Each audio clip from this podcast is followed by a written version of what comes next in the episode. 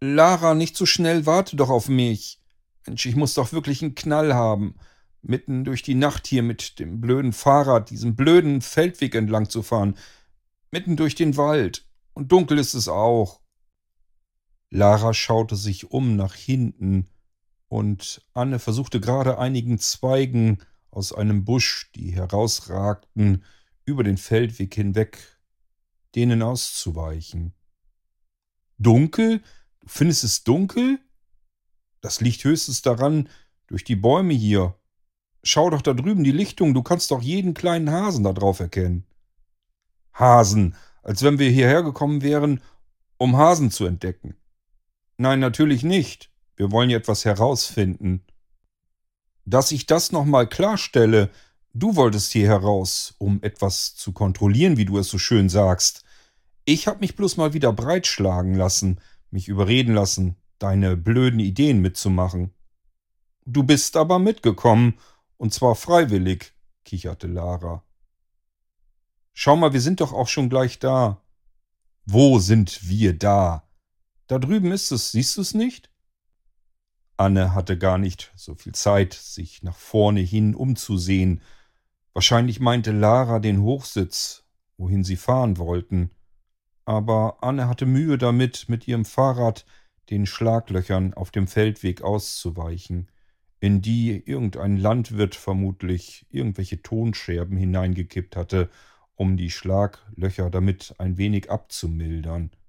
Warum auch immer, sie würden sicherlich mit ihren Traktoren hier durchfahren, und damit hätten sie aller Wahrscheinlichkeit nach längst nicht so viele Probleme wie Anne mit ihren viel zu dünnen Reifen an ihrem alten klapprigen Fahrrad. Und zack hatte sie die nächsten Zweige irgendeines Busches mitten ins Gesicht bekommen. Das waren nicht die ersten in dieser Nacht. Wohin sollte sie denn auch schauen? Entweder nach unten, um den Schlaglöchern auszuweichen, oder nach oben, um zu schauen, wo Zweige von irgendwelchen Büschen über den Feldweg drüber gehen, die sie dann zwangsläufig mitten ins Gesicht bekäme. Und Spinnweben hatte sie wahrscheinlich auch schon überall, im Gesicht, am Hals. Wahrscheinlich waren die ganzen Haare voll davon. Im Herbst waren die Spinnen besonders aktiv.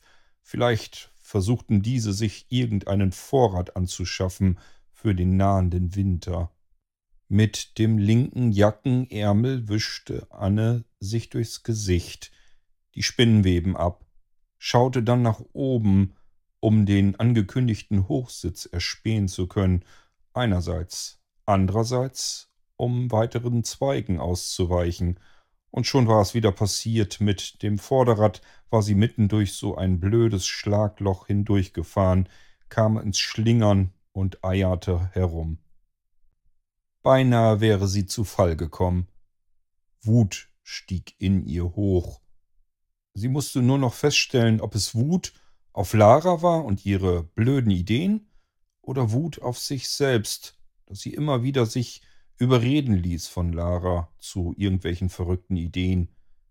Manchmal kam ja wirklich ein ganz spannendes Abenteuer dabei heraus, deswegen ließ sie sich ja auch immer wieder überreden, aber dies hier war eindeutig ein wenig zu viel. Mitten in der Nacht, kurz vor Mitternacht, mitten durch einen dunklen Wald zu fahren, die letzten Häuser hatten sie vor einer halben Stunde vielleicht passiert. Und vor 15 Minuten waren sie von der Straße, einem geteerten Feldweg, abgebogen in diesen Feldweg. Dieser war nun umwuchert von Bäumen und Büschen auf der linken Seite. Auf der rechten Seite ging es ins freie Feld, Acker, Wiesen. Man konnte nicht genau sehen, was da überhaupt war. Alles war in dieser Nacht grau in grau, wenn auch ein hellgrau, denn der Mond schien hell und leuchtete die Flächen weit aus. Auf der rechten Seite des Feldweges standen im Graben Bäume. Meistens waren es eher kleinere, spärlichere, Birken und ähnliches. Aber immer wieder auch große, sehr alte Bäume, Knarrig waren sie dort im Wind und es knisterte und knackte an jeder Stelle. Wahrscheinlich alte Eichen und Buchen. Auf der linken Seite, hinter der freien Fläche, wo man wirklich im Augenwinkel so manches Mal vermutete, dass dort ein Hase am Hoppeln war, dahinter, hinter dieser freien Fläche, begann der eigentliche große Wald. Etwa 50 Meter von diesem Feldweg entfernt. Und auch wenn man weiter nach vorne schaute, den Feldweg entlang, der einigermaßen gerade sich durch diese Natur schlängelte, auch dort stieß man dann auf den Rand eines weiteren Waldes heran. Und davor war Lara zu sehen, die zielstrebig zur linken Seite des Feldweges hin auf den Graben zufuhr. Zuerst vermutete Anne, dass Lara auf einen großen, riesig großen Baum zusteuerte. Sie dachte daran, dass darin vermutlich der Hochsitz angebracht war. Doch dann sah sie ihn, den Hochsitz, den Lara sehr wahrscheinlich meinte. Er stand ein paar Meter weiter hinter diesem Baum, und genau darauf steuerte Lara mit ihrem Fahrrad nun zu.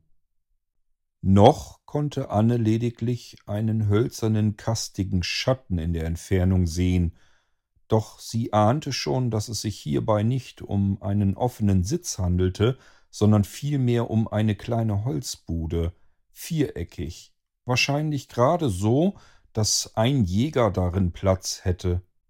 Nach kurzer Zeit kam Anne nun auch dort an, wo Lara bereits auf sie wartete.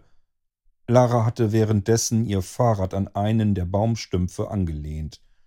Vier solcher Baumstümpfe ragten aus einem Graben heraus, und darauf war diese kleine Holzbude angebracht.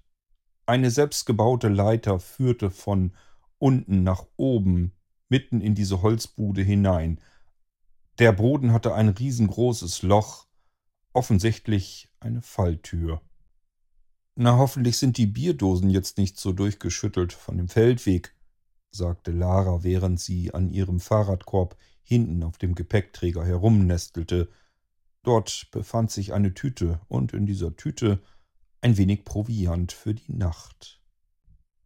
Anne sah jetzt, dass an der Leiter die beiden unteren Sprossen bereits durchgebrochen waren, und schaute sich das ganze Gebilde etwas näher an. Sag mal, meinst du, dass das alte Ding uns beide überhaupt aushält? Schau dir das doch mal an, das ist doch schon alles ganz alt und verwittert. Das wackelt doch schon. Jetzt schaute auch Lara an dem Häuschen hoch. Also, wir haben da früher sogar mit mehreren Kindern drin gesessen. Ja, früher. Wie lange ist denn das schon her? Ein paar Jahre. Aber wenn die dicken Jäger da auch heute noch drin sitzen können, dann wird es uns beiden Mädels ja wohl auch tragen können, meinst du nicht? Mit der laut knisternden Tüte in der Hand kletterte Lara nun die Leiter hoch in das Häuschen hinein, während Anne noch damit beschäftigt war, auch ihr Fahrrad direkt an das Fahrrad von Lara an den Baumstumpf zu lehnen. Wo bleibst du denn? fragte Lara von oben durch das Fenster. Zu jeder Seite hatte dieses Holzkästchen da oben ein eigenes Fenster. Ein Jägersmann würde zu jeder Seite herausgucken können und sehr wahrscheinlich wie durch eine Schießscharte mit seinem Gewehr auf alles zielen können, was da kreucht und fleucht. Zögerlich und ganz vorsichtig nahm Anne die Leiter in beide Hände, links und rechts, und ruckelte leicht daran, das komplette Häuschen auf diesen wunderlichen alten Baumstelzen wackelte mehrere Zentimeter hin und her. Das Ganze sah wirklich übelst labil und zerbrechlich aus. Ey, was soll das? fragte Lara nun von oben. Na, echt super. Wenn uns deine kopflosen Geister heute Nacht nicht holen, dann krachen wir mit dem alten Ding hier bestimmt zusammen und werden tot unter einem morschen Haufen Holz gefunden. Anne schüttelte den Kopf, wunderte sich über sich selbst. Warum machte sie das alles nur mit? Sie kletterte ächzend die Leiter nach oben, passte bei jeder Sprosse vorher auf, trat mit dem Fuß erst vorsichtig auf, ob die Sprosse überhaupt halten würde. das Ganze sah nicht wirklich vertrauenserweckend aus. Jede Sprosse war insgesamt mit vier Nägeln, die allesamt verrostet waren, festgemacht. Oben in dem Holzhaus angekommen, ging die Leiter nur bis zum Boden, das heißt, den Rest musste Anne in dieses Holzhaus hereinklettern. Als sie oben war, trat sie auf die Seite, so dass Lara die Falltür nach unten zufallen lassen konnte. Es rumste laut. Nun hatten sie endlich ihr Ziel erreicht. Dieses Holzhäuschen, dieser Hochsitz, sollte das Domizil, das sichere Domizil für diese Halloween-Nacht werden. Beweg dich lieber nicht so viel, dann wackelt es auch nicht so, sagte Lara und deutete auf den Platz neben sich. Sie saß auf einer Klappbank, die heruntergeklappt war. Vermutlich musste man sie hochklappen, wenn man das Häuschen wieder verlassen wollte, um die Falltür ganz zu öffnen. Es war eben alles ein wenig eng, eigentlich dafür ausgelegt, dass ein Mann hier oben sitzen kann. Anne setzte sich hin und schaute aus drei der vier Fenster. Der helle Vollmond leuchtete das ganze weite Land aus, so dass man durch diese Fenster wahrscheinlich genauso weit blicken konnte wie am Tage, wenn die Sonne schien. Nur der dunkle, schwarze Wald bildete eine natürliche Barriere in diesem weiten Blick. Links am Wald vorbei konnte man in die Ackerflächen und Weiden weiter in die Ferne hineinschauen. Anne wusste, dass dort am Horizont irgendwo der kleine Fluss entlang schlängelte. Von dort zog jetzt offensichtlich etwas Nebel auf. Bodennebel. Er wurde durch das Mondlicht so seltsam durchleuchtet, dass es schien, als würde der Nebel ein wenig in sich von ganz alleine leuchten. Nun, wo Lara und Anne hier ganz still auf der Bank saßen, konnte man plötzlich die Geräuschkulisse von draußen hier drinnen gut hören. Eigentlich war es ganz leise, so leise, dass Anne ihr Herz klopfen hörte. Sie war aufgeregt.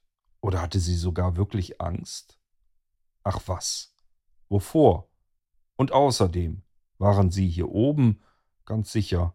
Niemand konnte hier hereinkommen, wenn die beiden das nicht wollten. Sie schaute aus dem Fenster, versuchte einige Geräusche oder besser gesagt deren Quelle auszumachen ein Uhu, der weiter weg von rechts in der Schräge kam. Sie schaute dorthin, aber konnte natürlich keinen Uhu irgendwo in den Bäumen, in den Zweigen, in den Baumkronen entdecken. An einer anderen Stelle aus dem Wald war ein lautes Knacksen, mehrere Male. Hoffentlich nur ein Hirsch oder Reh oder vielleicht auch ein Wildschwein. Aber hoffentlich etwas ganz Natürliches. Anne machte sich mittlerweile schon fast ein wenig verrückt. Was sollte es denn sonst sein? Wo sollte das Knacken sonst herkommen? Sie waren mitten in einem Wald, natürlich waren hier überall Tiere herum. Und die machen nun mal Geräusche. Die sind nachts aktiv. Das weiß man doch. Warum machte sie sich jetzt damit verrückt, dass dieses Knacksen und diese wunderlichen Geräusche ganz woanders herkommen, auf nicht natürliche Weise? Dann plötzlich. Das nächste Geräusch, das war nun wirklich nicht natürlich. Es klang metallisch, ein Knacken, dann ein Zischen, dann ein Quietschen, ein Schrei. Es war von Lara? Welch eine Sauerei. Ich hab's doch gleich gewusst, dass die blöden Dosen auf dem Feldweg so durchgeschüttelt sind, dass sie überschäumen würden. Jetzt hab ich die Sauerei. Die ganze Hose ist nass und ich sitz hier am Kalten, ich werd mir eine Blasenentzündung holen. Mist.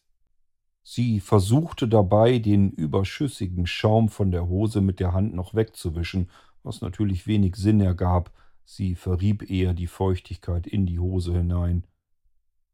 Ich hab doch gleich gesagt, dass das eine blöde Idee ist, meinte Anne nun besserwisserisch. Lass uns nach Hause fahren.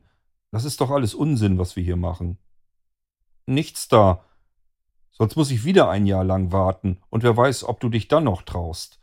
Wir bleiben jetzt hier und ziehen das hier durch. Was ziehen wir hier durch? Na, das Foto um 0 Uhr. Das hatten wir doch so ausgemacht. Ach ja, das blöde Foto. Anne hoffte insgeheim, dass sie dieses Foto Punkt Null Uhr würden machen können und dann gleich wieder mit den Fahrrädern nach Hause fahren könnten. Hier, aber pass auf, die wird bestimmt genauso unter Druck stehen. Lara reichte Anne die zweite Dose Bier. Sie nahm sie in die Hand, öffnete den Verschluss, während sie die Dose ein wenig aus dem Fenster hielt. Doch diese schäumte bei weitem nicht so schlimm wie zuvor die Dose von Lara. Während Anne da nun also saß und einen tiefen Schluck aus der Dose nahm, schielte sie dabei auf etwas Gemaltes unterhalb des Fensters, das vor ihr war. Ein kleines Herz mit zwei Buchstaben darin L und S. Sie prustete los, etwas Bier kam ihr aus der Nase heraus. S? Wer ist denn S? Hä? Was ist los? Lara schaute verwundert ihre Freundin an. Diese zeigte mit der Dose in der Hand auf die Stelle, wo das Herz zu sehen war. Na da, L und S. Wer ist denn jetzt dieser S, hm? Wieso glaubst du denn, dass das was mit mir zu tun hat? Weil du hier früher gespielt hast? L wie Lara? Willst du es mir nicht verraten? Mensch, erinnere mich bloß nicht daran. Sven. Lippenlutscher Sven. Anne war gerade dabei, den zweiten Schluck aus der Dose zu nehmen. Auch diesen musste sie wieder ausprusten. Lippenlutscher Sven? Das klingt ja widerlich. Ja, das war der Typ auch. Kenne ich den? wollte Anne wissen. Quatsch, wir waren noch Kinder. Ach so.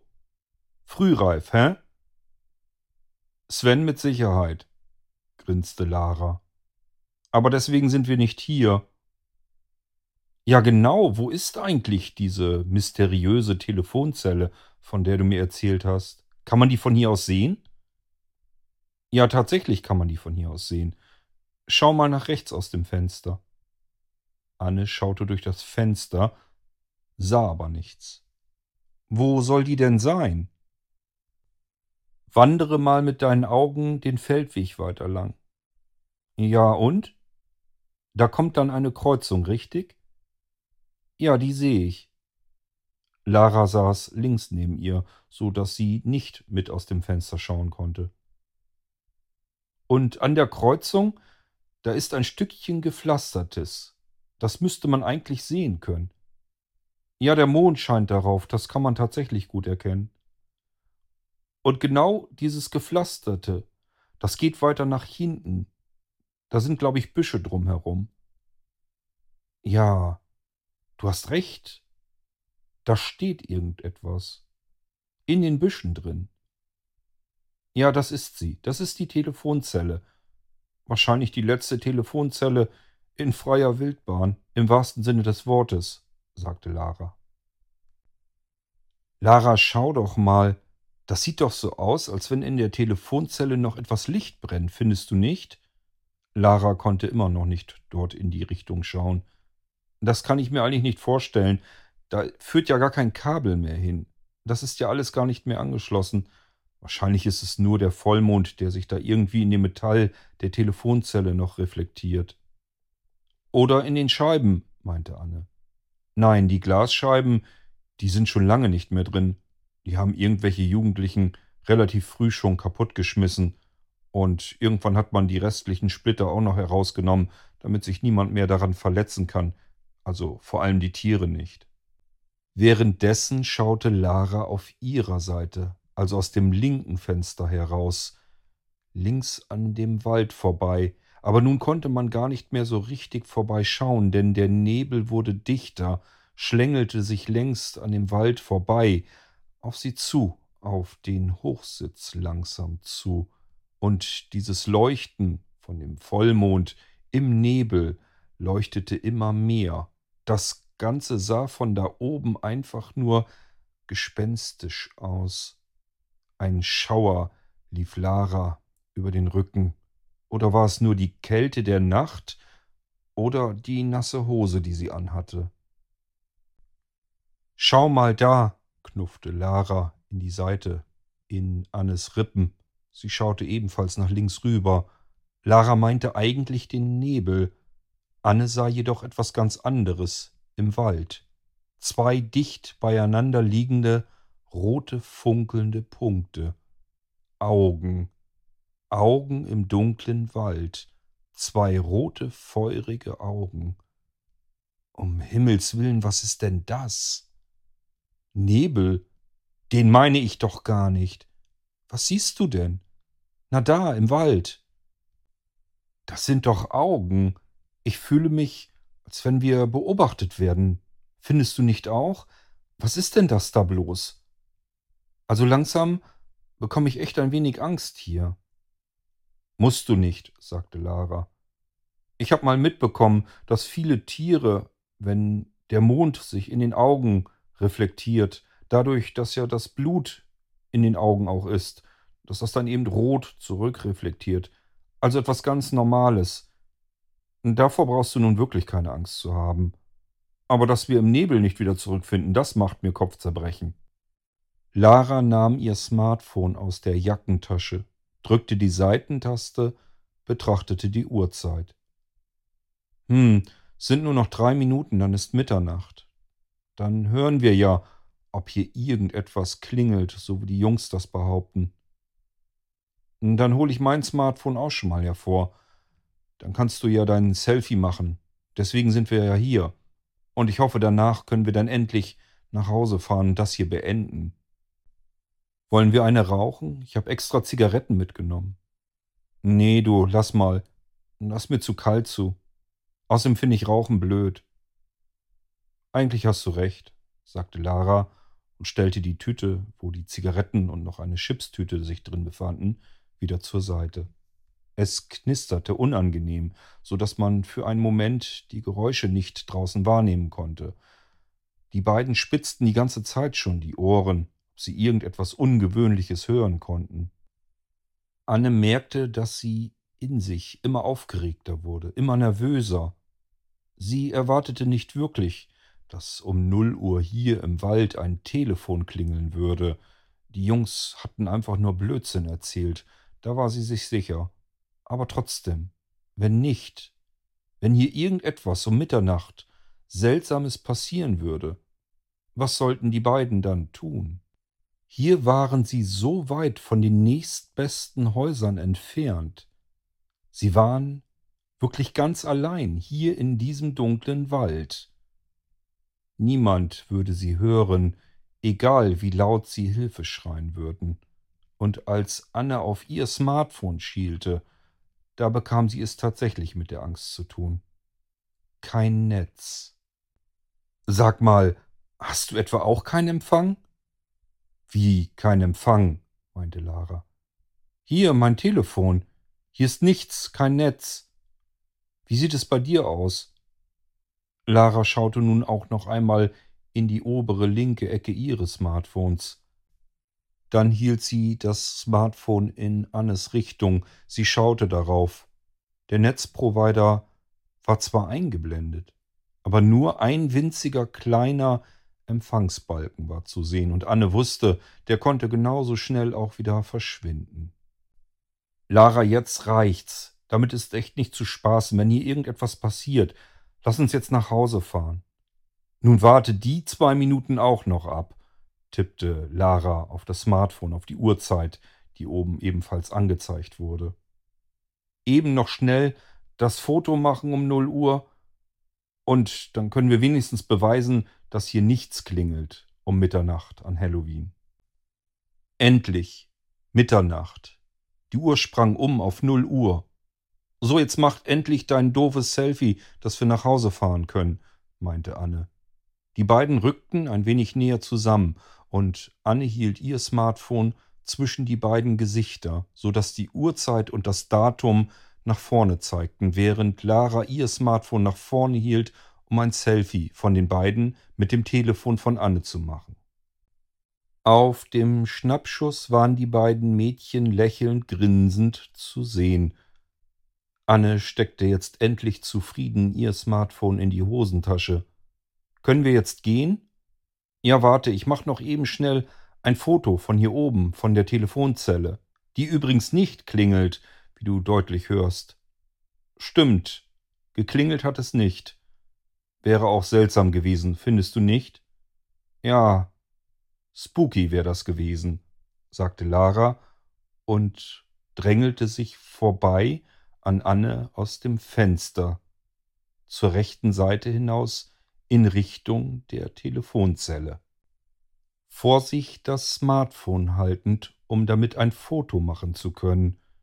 Doch das typische Fotogeräusch, das Knipsen, war nicht zu hören, als Lara mit dem Smartphone wieder zurückschreckte.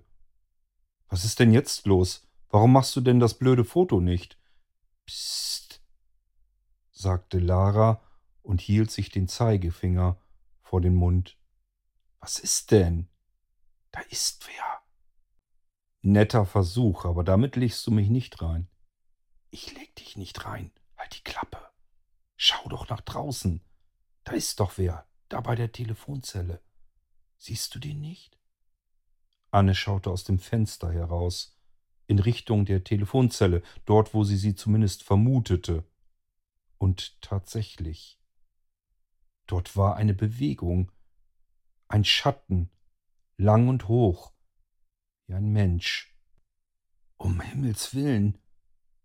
Wer ist denn das? Wer treibt sich denn hier mitten in der Nacht herum? Das tun wir auch. Die Frage ist, treibt sich da jemand herum? Oder etwas?